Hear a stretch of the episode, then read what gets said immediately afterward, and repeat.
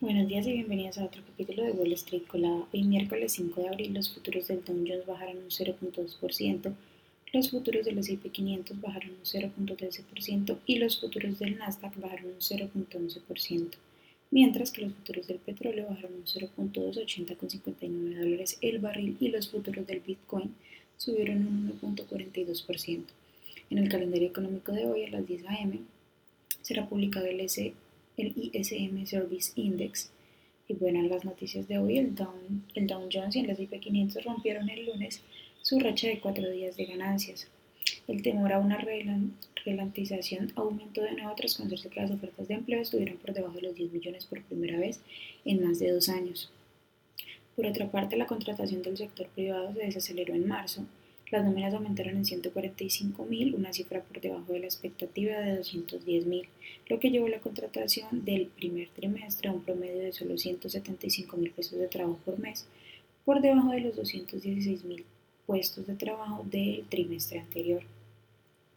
En otras noticias, según algunas declaraciones de la presidenta del Banco de la Reserva Federal de Cleveland, Loretta Mester, ella mantiene las expectativas de las tasas de interés por encima del 5% para frenar la inflación, incluso tras la reciente inestabilidad del sector bancario. Por otra parte, el ente regulador de, comunicaciones del Reino Unido recomendó una investigación a profundidad del mercado de eh, las compañías que tienen servicios de la nube en el país, ya que actualmente Amazon, que cotiza con el ticker AMZN, y Microsoft, que cotiza con el ticker MSFT, han acaparado la mayor parte del mercado, limitando así la competencia.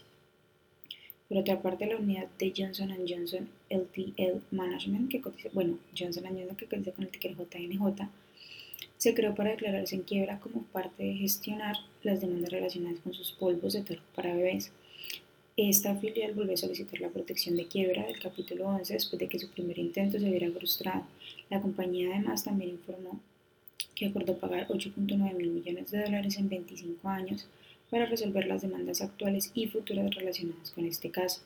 Las acciones subieron un 2.6% en el pre-market. Por otra parte, el Banco de Inglaterra autorizó la adquisición de Credit Suisse de 3.25 mil millones de dólares por parte de UBS, que cotiza con el ticker VS.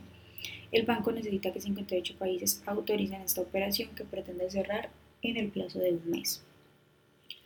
Las acciones de FedEx, que cotizan con el ticker FDX, subieron un 3.1% después de anunciar que aumentará su dividendo en un 10% y que además consolidará sus diferentes divisiones de negocio y cambiará paquetes de compensación para todos sus ejecutivos.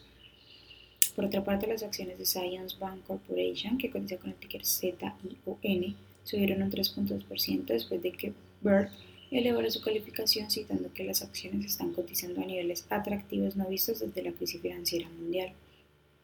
Las acciones que tenemos hoy con proyección bullish son 180 Life Science que cotiza con el ticker ATNF y ha subido más de un 34%, Inmunic que cotiza con el ticker IMUX y ha subido más de un 34%, y también Riceburn Tech que cotiza con el ticker RIBT y ha subido más de un 20%, mientras que las acciones que tenemos con predicción bearish son Secu Holdings, que cotiza con el ticker SSO y ha bajado más de un 20%, también Azure Holdings, que cotiza con el ticker IONM bajado más de un 16%, y Rookie Energy, que cotiza con el ticker BROG bajado más de un 14%. esas son las noticias y actualizaciones que tenemos para hoy antes de que abra el mercado. Les recuerdo que pueden encontrarnos en todas nuestras redes sociales como arroba Spanglish Trades y además visitar nuestra página web www.spanglishtrades.com para que no se pierdan ninguna noticia ni actualización del mundo de la bolsa de valores en español. Gracias por escucharnos y acompañarnos. Los esperamos mañana en otro capítulo de Wall Street Collab.